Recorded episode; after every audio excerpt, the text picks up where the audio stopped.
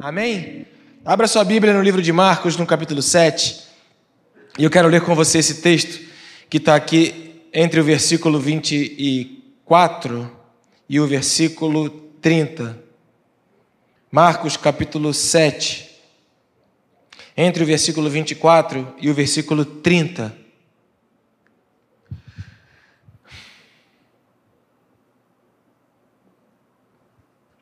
Antes, eu só queria fazer uma oração. Amém? Eu, as, as coisas a gente não entende muito como elas funcionam, mas eu queria chamar o, o Douglas, vem cá, Douglas, o Vitor, o Pedro. Isso, e a Rosane, vem aqui. Vamos orar, abençoando a vida dessa família. Amém? Vamos nos colocar de pé, queridos. Vou pedir à igreja que estenda as mãos. Vamos orar. Senhor, muito obrigado, ó Deus, porque o Senhor é aquele que, ó Deus, está no controle de todas as coisas. Pai, como, ó Deus, o Senhor tem nos orientado, nós não agimos, ó Deus, debaixo de uma, de uma coerência racional, mas agimos pelo mover do teu espírito e não são profética. E, ó Deus, é baseado, ó Deus, nesse sentimento e nessa ó Deus, percepção que não é natural, mas espiritual. Eu quero orar e quero abençoar a vida do João, a vida do Vitor, eu quero abençoar a vida do, ó Deus, Douglas e a vida de Rosane, e quero, ó Deus, entregar essa família nas tuas mãos. Te pedir, ó Deus, que o Senhor possa tomar conta, abrir as portas que têm de ser abertas, fechar as que têm que ser fechadas, trazer, ó Deus, a tua presença para esse lar e que, ó Deus, toda obra do inimigo que tem se levantado contrária, que ela caia por terra em nome de Jesus Cristo e que o Senhor, ó Deus, que age naquilo que nós não vemos, possa agir, ó Deus, em favor dos teus filhos que têm sido bênção na tua igreja, que tenham, ó Deus, feito parte da família MIPAV e que tenham sido, ó Deus, um prazer e um privilégio compartilhar, ó Deus, da presença deles aqui no teu corpo. Então eu quero abençoar essa igreja e, ó Deus, abençoar, ó Deus, essa família, parte dessa igreja e abençoar, ó Deus, esse, esse movimento que o Senhor traz a orientação para que seja feito. Em nome de Jesus. Amém, Senhor. Amém. Podem sentar. Obrigado, amados. Marcos capítulo 7, versículo 24 está escrito: Jesus saiu daquele lugar e foi para os arredores de Tiro e Sidom. Entrou numa casa e não queria que ninguém o soubesse Contudo, não conseguiu manter em segredo a sua presença. De fato, logo que ouviu falar dele, certa mulher, cuja filha estava com um espírito imundo, veio, lançou-se sobre os seus pés. A mulher, verso 26, era grega, Ciro Fenícia, de origem, e rogava, perdão, e rogava a Jesus que expulsasse de sua filha o demônio. Ele lhe disse: Deixe que primeiro os filhos comam até se fartar, pois não é correto tirar o pão dos filhos e lançá-lo aos cachorrinhos. E ela respondeu: Sim, senhor. Mas até os cachorrinhos debaixo da mesa comem das migalhas das crianças. Então ele lhe disse: Por causa desta resposta, você pode ir o demônio já saiu da sua filha. Ela foi para casa e encontrou a sua filha deitada na cama e o demônio já a deixara. Amém, queridos? Esse texto é um texto que ele para algumas pessoas se torna complexo porque parece que Jesus estava de má vontade com essa mulher. E talvez eu possa é, lhe dizer alguma coisa que vai te chocar, mas eu acho que Jesus estava de má vontade, sim, com essa mulher.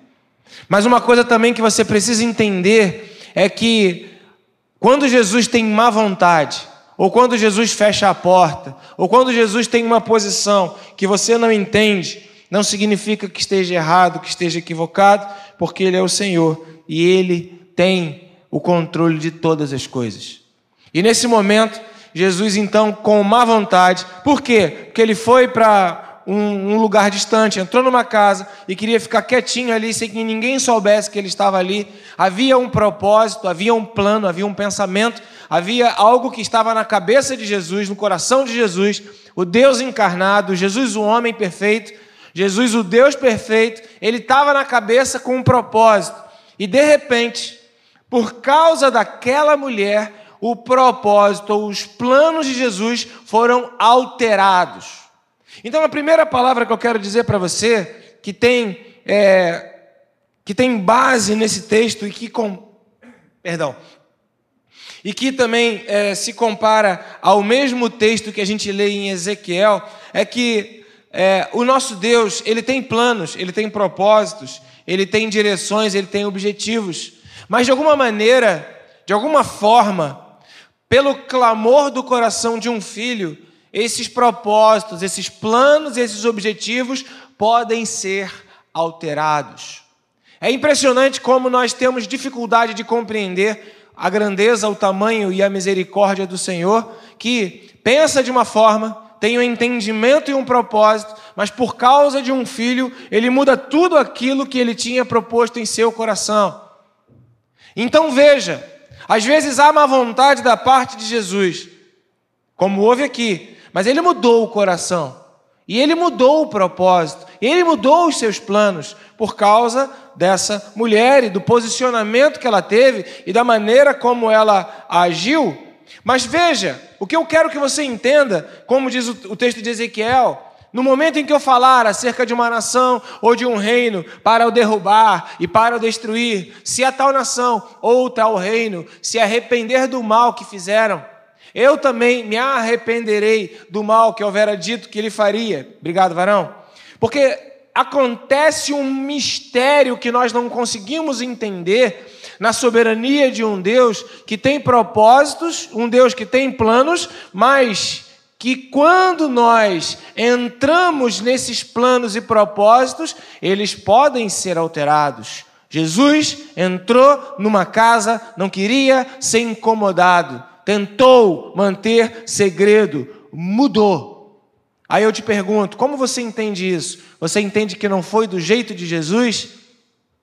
Eu entendo de que existem níveis que eles vão alterando e que esses níveis de alteração não cabem à nossa capacidade de discernimento, porque o Senhor sim tinha um plano e Ele queria que aquele plano se estabelecesse. Eu estou falando do Senhor. Ele tinha um plano e ele queria que aquele plano se estabelecesse. Mas algo mudou no meio do percurso e Jesus não teve problema algum de mudar os seus planos e de atender a vida daquela mulher. Nós servimos a um Deus que, se nós fizermos as coisas de uma forma como agradam o coração dele, ele mudará os planos em nosso favor, porque o nosso Deus é um Deus de misericórdia e graça. Então entenda.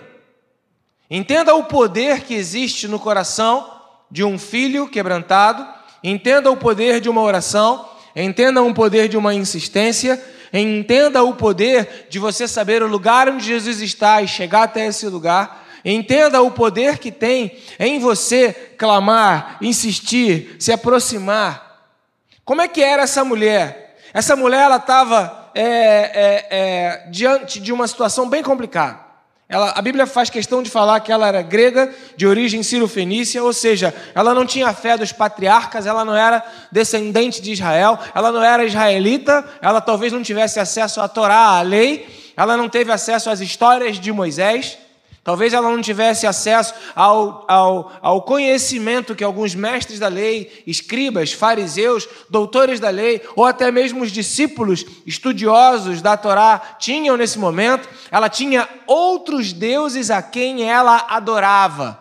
Se nós pudéssemos transliterar para a versão de 2021, a gente diria com todas as letras: essa mulher é uma mulher do mundo.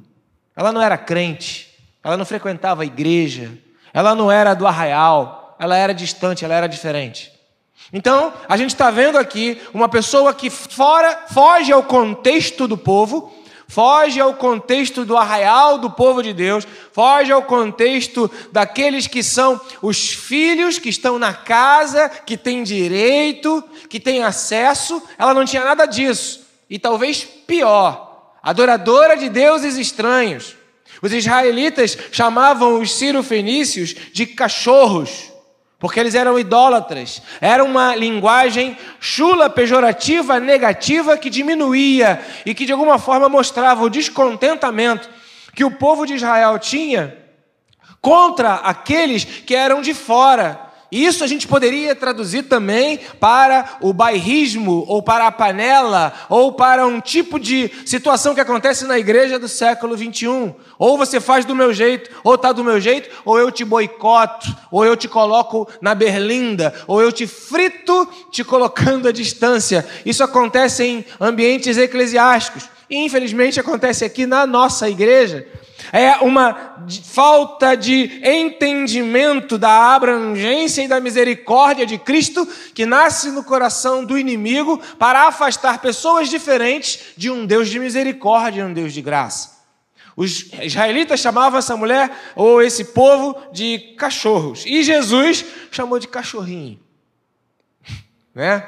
É, eu não sei exatamente o que, que Jesus quis fazer, mas ele com certeza, ele entrou na cultura do seu povo, mas ele, de alguma forma, dando em conhecimento de que ele sabia o que aquele povo representava para os israelitas, ele tentou minimizar, ele tentou diminuir, e ele não foi ofensivo, ele chamou de cachorrinho, igual a Kátia aqui, dando o aviso, né? Temos o frango, o frango é frango, mas a salada não é salada, é saladinha. O tutu não é tutu, é tutuzinho.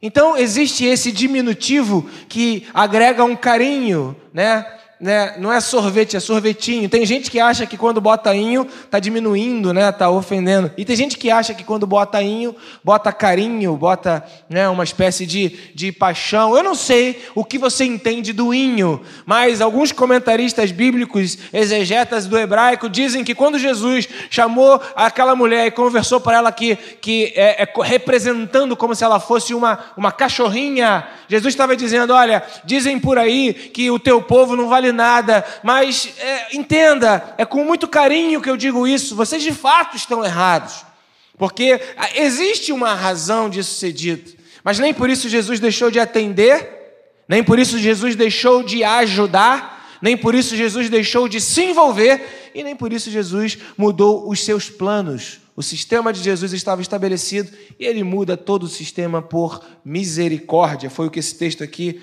ele representa para gente. Essa mulher não era dos patriarcas, era do mundo. E outra coisa, era fofoqueira. O texto diz claramente: ó, Jesus entrou numa casa, verso 24, não queria que ninguém soubesse, não conseguiu manter em segredo. Quando a gente não consegue manter um segredo é porque houve o quê? Vazamento. Houve vazamento da informação. De fato, quando esse vazamento aconteceu, logo que ouviu falar dele, ou seja, essa mulher estava com os ouvidos atentos. Ela era o quê? Hum? É! Sabe aquele tipo de gente que adora ó, o que estão falando? O que estão dizendo por aí? Ih, o que estão falando por ali? Gente que fica atrás da porta para te ouvir? Tem gente que é assim. Gente que, quando você está conversando, chega perto para te ouvir. Finge que não está nem aí, mas está com a butuca ligada.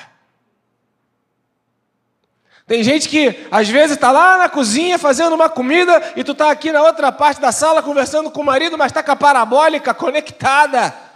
Embora esteja conversando em outro lugar, está só prestando atenção. E daqui a pouco interage com a conversa, né? Distante. Gente que é assim, ó, conectada. Uma parabólica impressionante. Não, às vezes fofoqueira, mas essa mulher era. Descobriu um segredo. Foi atrás de Jesus. Jesus não queria. Vocês estão entendendo como a coisa é muito mais natural e muito mais humana do que a gente gostaria que fosse? Coisas da vida e do dia a dia que representam um relacionamento com Deus. Porque às vezes alguns crentes acham que a vida ela tem um, um, um espectro assim é, espetacular, ou ajeitadinho, ou certinho e como se não fosse a vida real que as pessoas vivem. Esse era o tipo de mulher que chegou para Jesus. Ser humano, normal, longe da igreja, adoradora de outros deuses, toda errada, fofoqueira, chegou perto dele. Ela estava atordoada, queridos. Ela estava atordoada. Ela tinha em casa uma filha sofrendo.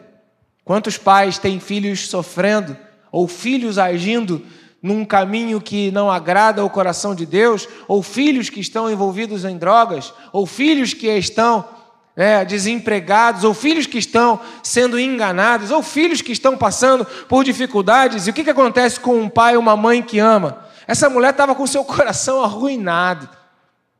Será que ela teria ido à igreja? Ou será que ela teria procurado a Jesus se ela não tivesse desesperada?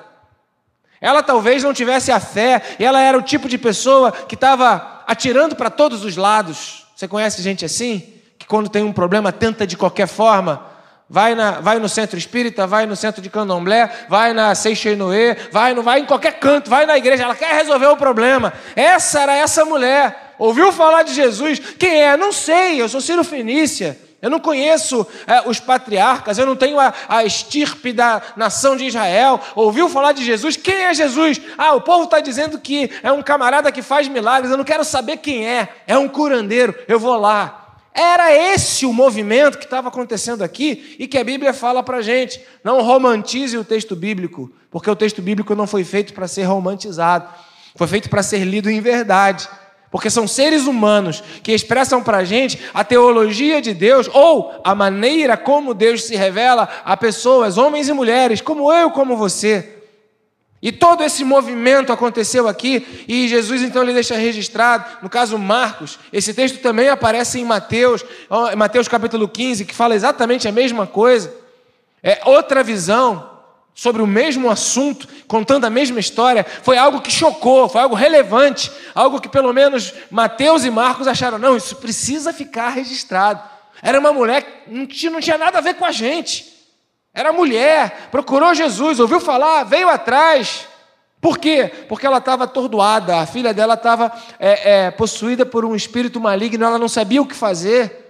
Então, se o primeiro ponto que eu quero dizer para você é que Jesus, quando ele vê um coração quebrantado, ele para tudo para atender o quebrantamento de coração. A segunda coisa que eu quero falar para você é eu já disse, mas eu só vou pontuar, é que Jesus não atende apenas aos crentes. Jesus é o Senhor de todos os seres humanos. Alguns se rendem a Ele, outros não. Mas Jesus é Senhor de todos, se revela a todos. Por isso a Bíblia fala: venham a mim todos, não apenas um tipo de gente. Ah, então qual é a vantagem que eu tenho, né? Como diz o salmista no Salmo 73, de guardar e manter puro o meu coração. Se o Senhor abençoa a todos, a vantagem que você tem é porque você ama o teu pai, e porque você ama o teu pai, você quer agradar ao seu pai a quem você ama. Você quer reconhecer a dependência que você tem dele e o entendimento da eternidade faz com que você seja assim. Se não, querido, você vai ser o tipo de crente que vai achar que só pode ser do seu jeito, da sua forma, da sua maneira, na sua igreja, naquele momento, e você vai esquecer que o Senhor, ele não está preso às quatro paredes de um templo construído por mãos humanas. O Senhor é Senhor de todos se revela a todos, por isso que os céus revelam a glória de Deus. Ah, então qual é a diferença dos crentes dos filhos de Deus? Enxergaram isso, confessaram que Jesus é o Senhor e vão para a eternidade. A, a, a, o cuidado, a misericórdia e a bênção é liberada para todos, mas a eternidade não. A eternidade é para aqueles que têm uma aliança com o Senhor. E por que, que eu venho à igreja? Eu venho à igreja para dizer para mim mesmo: eu não sou deste mundo, eu não pertenço a essa terra, eu não luto com as armas deste mundo. Comigo as coisas são diferentes. E o dia que a igreja for igual ao mundo, realmente não faz nenhum sentido você estar dentro de um contexto da igreja.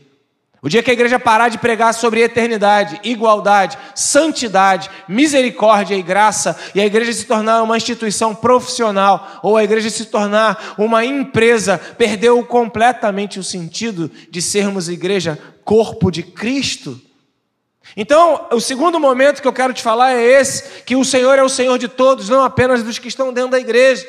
E o terceiro ponto que eu quero te falar aqui é exatamente esse daqui. Quando você está passando por um sufoco, a tendência natural é você buscar ajuda como essa mulher. E Deus usa as aflições, os problemas, as angústias para te aproximar dele. Deus usa as dificuldades, as lutas, as limitações, as tribulações, as angústias para que você o busque.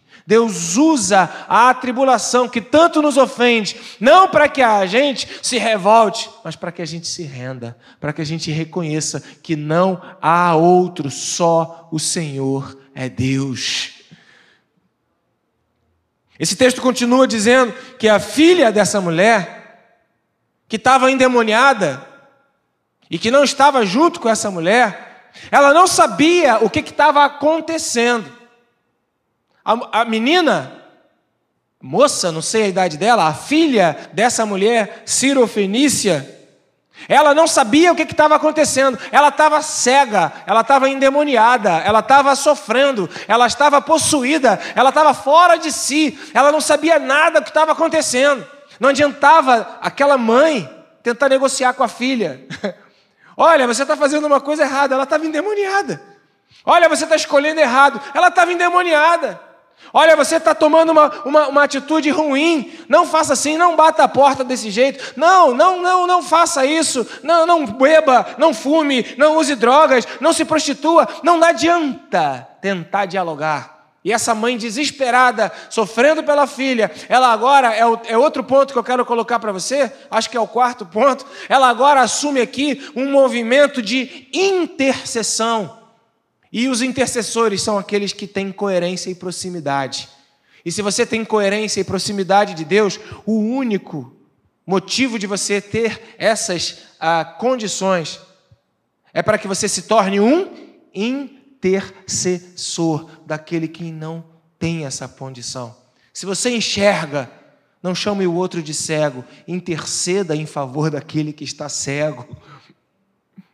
Se você conhece, não mate o que está moribundo, mas tente salvá-lo. Não passe ao largo daquele que está caído à beira do caminho. Porque se você enxerga, se você tem conhecimento, se Deus te deu habilidade, estava lendo o texto que o pastor Lúcio falou aqui sobre é, é, o Êxodo, né? 35, é, 35 ou 25? 35, né? É dia 9 ou é dia 6? Hã? É dia 9. O Êxodo é 35. Então, lá estava escrito é, é, Beza, Bezalel e Aolibel.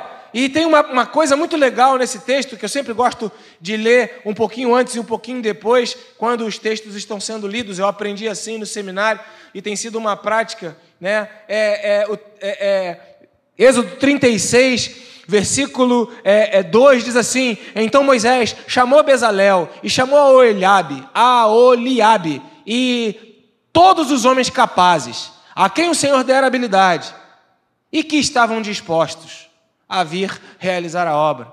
Tem gente que tem capacidade, mas que não está disposto a fazer a obra. Moisés chamou os que tinham capacidade e os que estavam dispostos para vir. Não adianta só você ter habilidade, tem que ter disposição. E, infelizmente, não adianta você só ter disposição, você tem que desenvolver a habilidade. O problema é que aquele que tem disposição acha que a habilidade é desnecessária e aí faz pela metade. E o problema também é que aquele que tem habilidade acaba se tornando soberbo e acaba não se dispondo, não querendo servir, e aí também faz o trabalho pela metade. Tem que ter disposição para poder colocar em prática a habilidade que Deus te deu.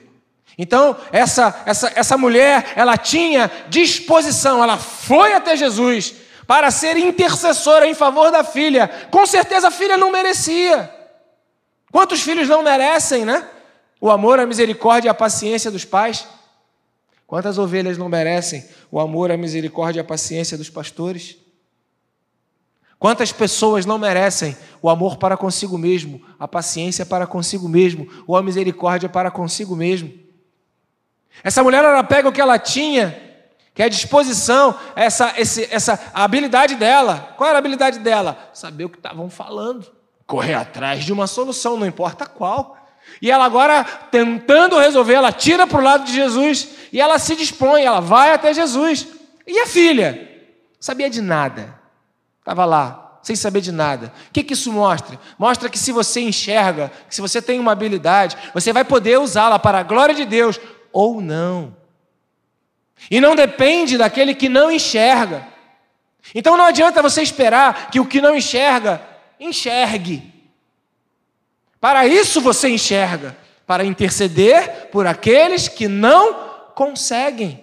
Para isso Deus te ilumina, para que você possa ser iluminador do caminho daquele que está sem luz. Para isso Deus te fez sal usando o texto bíblico para não ter dúvida na sua, na sua compreensão. Para que, que Deus te fez sal? Para salgar aqueles que são insossos, sem sal.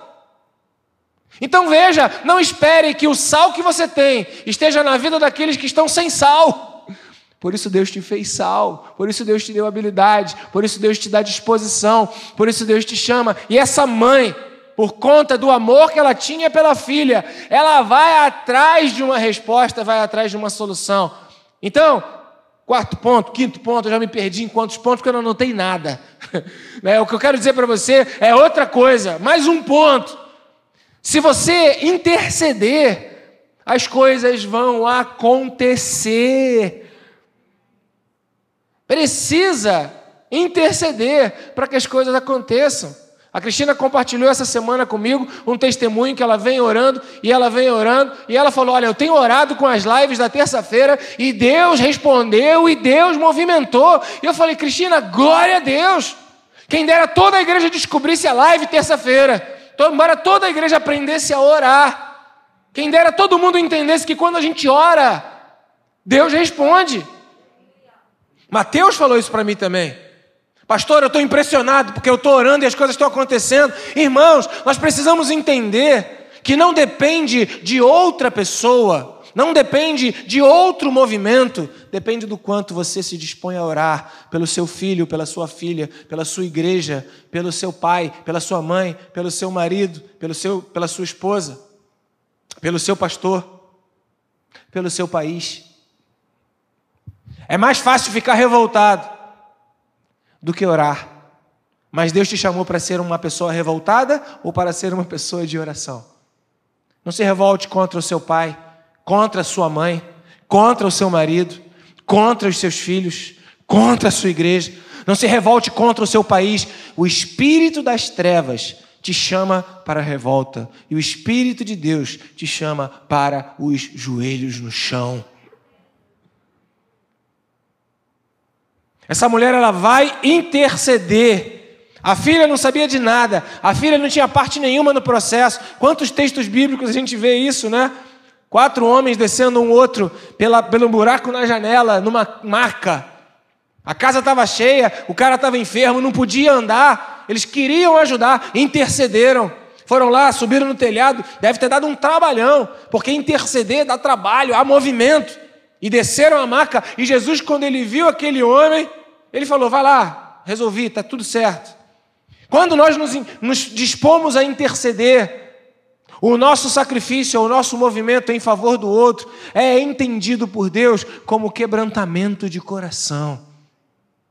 E é aqui está essa, essa, essa parte que talvez você não tenha entendido, da má vontade de Jesus. Quando diz, ah, os filhos têm que comer, os que não são filhos, os, é, é, os cachorrinhos não têm direito. É que você precisa entender. Jesus não estava chamando aquela mulher para ofendê-la de cachorrinho. Jesus estava dizendo para ela: Olha, eu sei quem é você. Eu sei que você está buscando aí e atirando para todos os lados. Eu sei que você não é da fé. Eu sei que você está fora do contexto. Mas agora eu quero ver até onde você vai naquilo que você diz que acredita em mim. E Jesus falou: Os filhos têm direito, os cachorrinhos não. E essa mulher, agora confrontada com o movimento, ela tirava para todos os lados, ela buscava qualquer coisa. Viu como não dá para você julgar Jesus de uma forma humana? Viu como a gente erra quando a gente não entende a autoridade que Deus colocou sobre as autoridades que estão nas nossas vidas? Viu como não tem nada a ver com coerência nem lógica? Talvez alguém aqui, estudioso das ciências sociais, dissesse: Jesus, ele aqui segregou essa mulher, ele foi preconceituoso. E outros termos para mostrar a maldade de Jesus sendo Deus. E quantos e quantos estão julgando a Bíblia, os crentes, a igreja, para desconstruir os planos e propósitos que o Deus soberano tem na sua vida, revelados na palavra. Talvez você nessa mensagem tenha julgado Jesus agora há pouco, né? É, por que, que Jesus fez isso? Por que, que chamou ela de cachorrinha? Ele estava testando a fé dela, estava dizendo para ela, querida, se você crê, você vai ver a glória de Deus. Você crê em mim? Você tem fé? O mesmo que ele fez com o cego Bartimeu, o mesmo que ele fez com o, o, o, aquele que estava olhando pessoas e, tava, é, e depois foi curado e via é, homens como com árvores. O mesmo que ele fez com várias outras pessoas. O que queres que eu te faça? O que queres que eu te faça? Qual a certeza do teu coração? O que de fato você crê? Jesus estava colocando em xeque a fé desta mulher nele. A fé que ela tinha nele, no poder dele resolver as coisas. E essa mulher então, ela dá a resposta certa, e lá para frente Jesus vai falar: por causa da tua resposta. E qual a resposta que essa mulher dá? Ela falou: Você tem razão, eu não mereço mesmo. Foi isso que ela disse. Mas, mesmo quem não merece, quando está por perto, acaba se beneficiando. Deixa eu ter um pouco desse privilégio. Até os cachorrinhos comem das migalhas. E ela não usou as migalhas que caem da mesa dos adultos. Ela usou as migalhas que caem na mesa das crianças. Ela se humilhou ainda mais. E ela falou: Jesus, você tem total razão. Eu não mereço mesmo, mas eu estou pedindo, me socorre.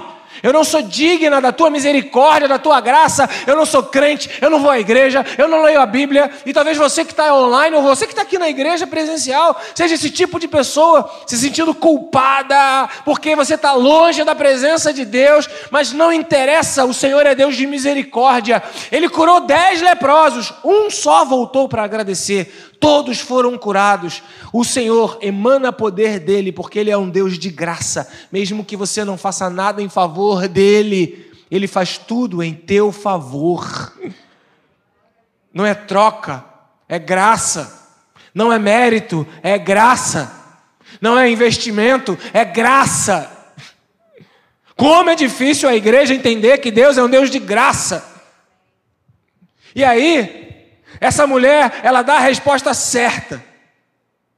Ela não tinha o direito de ser abençoado, ser abençoado. Jesus confronta a vida dessa mulher. Jesus, na verdade, está fazendo uma coisa que ela não está entendendo. É impressionante como que, se você tentar entender a Bíblia pela sua lógica racional, você não vai entender nada do que Jesus está fazendo. Se você tentar entender o mover profético, você não vai entender nada do que está acontecendo. A igreja nunca foi, não é e nunca será um ambiente da lógica. É um mover profético. É um mover sobrenatural. É um mover daquilo que olho não viu, ouvido não ouviu e jamais penetrou no coração do homem. Isso é o que acontece no mundo espiritual. E mais, só fazendo um adendo, aquela filha estava lá em casa, ela sabia do que estava acontecendo? A filha endemoniada que estava longe da mulher, sabia que a mãe estava junto com Jesus, sim ou não? Não, mas agora você olhando à distância e vendo esse quadro, a filha distante endemoniada e a mulher com Jesus, eu te pergunto, você olhando esse quadro, havia alguma coisa acontecendo no mundo espiritual, na vida daquela menina que estava endemoniada em casa? Sim ou não? Ela sabia? Estava acontecendo? Estava acontecendo? Estava? Ela sabia? Não, é assim que Deus faz contigo. Você não sabe. Mas as coisas estão acontecendo. Não depende do racional, da consciência, do entendimento. É sobrenatural, é o mover profético. Você precisa entender que as coisas de Deus não se discernem naturalmente. Essa mulher então fala: Sim, Senhor, mas até os cachorrinhos comem debaixo das mesas que caem das migalhas das crianças. Olha, ela se humilhou ainda mais. E aí, Jesus, ele ouve essa resposta, verso 29, e ele é claro, e ele deixa claro: ah, é por causa dessa resposta então, tem posicionamentos que nós damos, mesmo diante do nosso sofrimento, mesmo diante da nossa dor, mesmo diante da tribulação, mesmo diante da angústia, mesmo diante daquilo que nos ofende, tem respostas que nós damos, posicionamentos que nós tomamos, que não liberam a benção de Deus sobre o nosso coração. Se Jesus não tivesse dito, tá bom, eu vou te abençoar de qualquer jeito, aí tá bom, mas não foi isso que Jesus falou. Jesus falou o quê? por causa da tua resposta. E o que, que essa resposta representava? É uma chave, querido. Essa resposta aqui é uma chave que move o coração de Deus a mudar os planos que ele tem preparado. Jesus queria ir para casa, queria ficar sozinho e queria que ninguém soubesse, queria manter em segredo, não é isso? Jesus estava afim de atender alguém? Estava não. Mas ele atendeu a mulher? Atendeu. A mulher fez um pedido a ele? Fez. Jesus atendeu de primeira aquela mulher? Não. Ele testou alguma coisa nela. O que, que ele testou nela? A resposta dela é a chave. Você já ouviu falar alguma vez, ou já leu alguma vez na Bíblia, dizendo que o coração quebrantado Deus jamais desprezará? Deus só ouve o coração dos humildes. Deus só ouve o coração dos humildes. E quando essa mulher deu essa resposta, ela falou: Senhor, eu sou humilde. Eu não tenho nada, eu não tenho direito nenhum, eu não enxergo nada espiritualmente falando, eu não tenho noção de nada do que está acontecendo. Eu sou Ciro Fenícia, eu nem sei quem é Israel, nem sei se tu é o Messias, mas eu estou com a minha filha em casa desesperada. Se é para me humilhar, eu me jogo a cara no chão, eu me raspo no pó, eu faço qualquer coisa. Senhor, tem misericórdia de mim. Eu quero comer a migalha que cai da mesa, como cachorrinho, como cachorrão, como Doberman, como né, pitbull ou como pincher. Eu quero é comer a migalha. Eu quero uma coisa, me dá alguma coisa. O que o Senhor me der tá bom. Ela se humilhou diante das mãos potentes de Deus, ela se humilhou diante das mãos poderosas do Senhor, ela reconheceu que ela era incapaz, mas que Jesus tinha capacidade, e é nessa humilhação que a resposta foi liberada sobre a vida dela mas não acabou. O nosso tempo acabou, a mensagem acabou, mas o, o que aconteceu com ela não acabou, não. Aí Jesus falou, verso 30, né, 29, por causa dessa resposta, você pode ir. Pode ir. Agora vamos lá. Eu vou pedir ajuda para uma pessoa. Estamos juntos? Aquela pessoa não quer me ajudar. Estamos juntos? Aquela pessoa está de má vontade para me ajudar. Aquela pessoa fala que não, não vai me dar nada porque eu não sou filha. Aquela pessoa fala que eu sou uma cachorrinha. Aquela pessoa agora ouve o que eu estou falando. Ah, legal, tua resposta foi boa. Sai da minha frente. Vaza. Vai embora. Pode ir. Deu para você entender, queridos? O que, que aquela mulher sentiu nesse momento? outra chave que move o coração do Senhor. Ela não ficou com raiva, ela não ficou com ódio, ela não levou para o coração, ela não se sentiu desprezada pelo Senhor, ela creu. Ela não recebeu nada, mas ela creu. Nem o atendimento que ela queria, ela teve, mas ela creu. Nem aquilo que ela esperava, pelo menos a educação. Às vezes você vai num lugar, mesmo que a pessoa não, não te atenda, atenda às suas expectativas, pelo menos se a pessoa te atender bem, você sai dali, bom, tudo bem, não consegui resolver o que eu queria, mas pelo menos eu fui bem atendido. Não é isso? Essa mulher ela foi chamada de cachorrinha, foi mal atendida, ela falou, Jesus falou, pode ir embora, o que você queria já resolvi, tá? Ela ficou com raiva, ela saindo mal, saindo falou mal de Jesus, o texto fala que ela simplesmente obedeceu, ela foi. Mas ela não foi para qualquer lugar. Ela não foi para outro lugar tentar atirar o seu coração em outra em outra porta, ela não foi para outra religião, ela não foi para outro Deus, ela foi para casa para ver a bênção que Jesus tinha profetizado que ela tinha recebido. Ela creu, ela foi para casa, ela creu. Ela não ficou perambulando de novo, ela não ficou ouvindo as conversas de novo. Ela ouviu a palavra, creu e foi para casa. Amados irmãos, ou você aprende a quebrantar-se diante do Senhor, quebrantar-se, humilhar-se diante do Senhor e a obedecer, ou as respostas de Deus não virão sobre a sua vida. Eu prego sobre isso no passado, prego sobre isso no presente e vou pregar sobre isso no futuro, porque Deus quer te responder. Mas Ele não vai responder você se você não chegar até Ele diante daquilo que Ele diz que você tem que fazer para chegar até Ele. E tudo que Ele te pede é que você confesse com a boca e creia no coração. Tudo que ele te pede é que você tenha humildade e você se quebre do teu orgulho, da tua empáfia, da tua arrogância. Falamos sobre isso na aula de, de segunda-feira passada, com base em Romanos capítulo 10. Então você entenda. Se você chegar para Jesus desesperado, você estará fazendo a coisa certa.